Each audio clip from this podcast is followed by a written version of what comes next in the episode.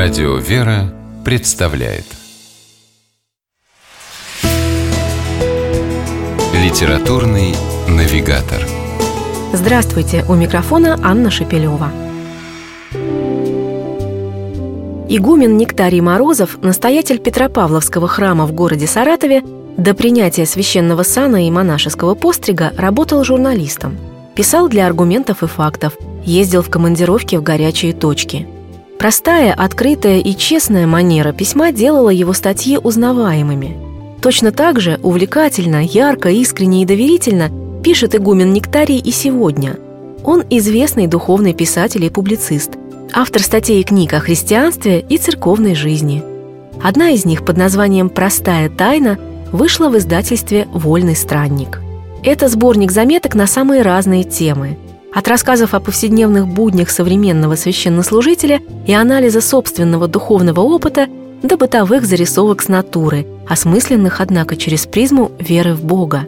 Чувства, переживания и мысли автора складываются в текст, который легко и приятно читать.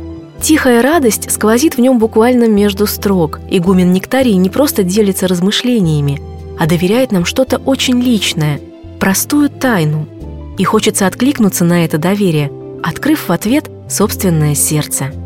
Игумен Нектарий Морозов пишет о вере как о единственном и неизъяснимом чувстве, дающем человеку уверенность в том, что он не беспризорный, что каждую минуту своей жизни он будет согрет и утешен Богом. И простая, но очень важная тайна человеческого счастья, которой делится с нами автор, в том, что если мы пытаемся искать в нашей жизни Божью волю – не пренебрегаем ею, а исполняем ее, то Господь поможет. Способов у него много, нужно лишь чуть-чуть отступить и дать Богу возможность проявить себя в нашей жизни. В книге много доброго юмора и самоиронии. Автор не пытается поучать читателей. Напротив, он подчеркивает, что и сам только учится. Ведь жизнь каждую минуту преподносит что-то новое. И в этом новом непременно есть Божий замысел – Та самая простая тайна, которая рано или поздно обязательно откроется нам.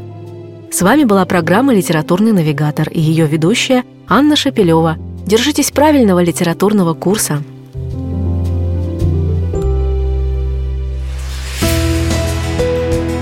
«Литературный навигатор»